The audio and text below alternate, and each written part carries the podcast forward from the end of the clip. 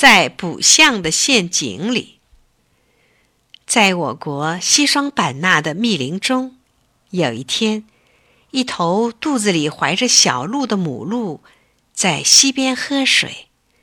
这时候，老猎人严温对准它射了一枪，打中了母鹿的腿。母鹿惊慌逃奔，严温紧紧地追了上去。快追上的时候，严温用枪砸过去，母鹿受伤摔了一跤。严温顾不得拾枪，扑上去抓住母鹿的一条后腿。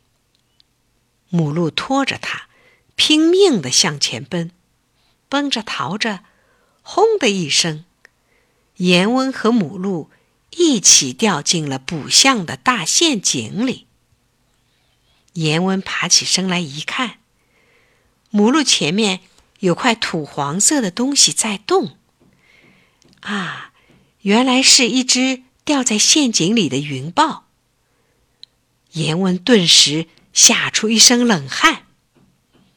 云豹在陷阱中没有什么吃的，早饿坏了。见掉下一只鹿来，就摇摇晃晃的向他走过去。母鹿吓得赶紧躲到严温的身后。母鹿的求救使严温对他十分同情，他不顾一切，空手向前和云豹搏斗。云豹见严温上前挡住他，就大吼一声，将严温扑倒在地。严温仰面死死地掐住云豹的脖子，相持了一会儿，严温渐渐支持不住了。这时候，母鹿忽然张开大嘴，从后面咬住了云豹的背。趁这当儿，严温猛地一个翻身，骑到了云豹的身上，掐住了他的喉咙。不一会儿。云豹就被掐死了。严温站起身来，看看站在身旁的母鹿，发现它嘴里不住的流血，掰开它的嘴一看，原来母鹿咬云豹时断了四颗牙齿。严温心疼的搂住它的脖子，就像一对亲密的朋友。陷阱又陡又深。严文怎么也爬不上去，里面又没有吃的，严温常常饿得昏过去，他只能坐坐躺躺，看看母鹿。第三天，受伤的母鹿生下了一头小鹿，可是母鹿没有奶，小鹿饿得只剩一口气了。严温真不忍心看他们。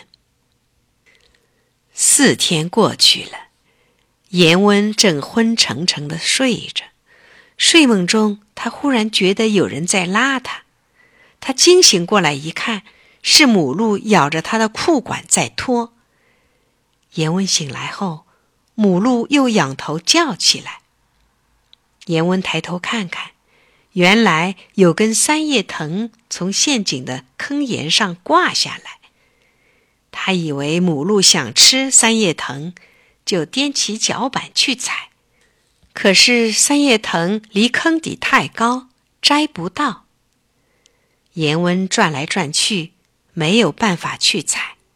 这时候，母鹿忽然衔起严温的右手，放在小鹿身上，两眼一动不动地望着严温，然后他扑通跪下。像块垫脚石，严温明白了，母鹿是要它带着小鹿爬出去呀。严温解下头巾，将小鹿绑在自己的背上，踏着母鹿的背去攀三叶藤，可是仍然够不着。母鹿拼足最后一口气，慢慢的站起来。严温够得着了，他攀住三叶藤，慢慢的爬出了陷阱。出了陷阱，严温回过身子，趴在坑沿上朝下一看，母鹿躺在陷阱底下死了。严温含着泪，抱着小鹿回家了。他发誓再也不打野鹿了。那头小鹿，严温把它养大以后，放回了西双版纳的密林。